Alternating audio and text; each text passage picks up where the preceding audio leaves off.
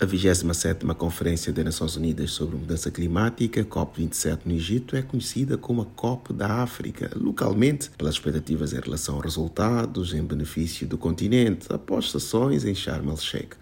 Esta quinta-feira é o Dia de Finanças. O secretário-geral António Guterres reiterou que bancos multilaterais de desenvolvimento têm uma enorme capacidade de mobilizar e alavancar o financiamento privado que ainda não vem sendo usado. O chefe da ONU falava em evento de líderes sobre a aceleração da adaptação em África, onde defendeu fundos adicionais para os habitantes do continente. A região anfitriã da COP27 concentra 17% da população mundial e os líderes insistem na mobilização do financiamento para adaptação. De acordo com a ONU, o continente recebe apenas 5,5% do financiamento climático, mas os gastos anuais com adaptação chegam a 11,4 bilhões. O valor necessário são 41,3 bilhões por ano para implementar contribuições nacionalmente determinadas para países africanos. Da ONU News em Nova York, Eleutério Gavan.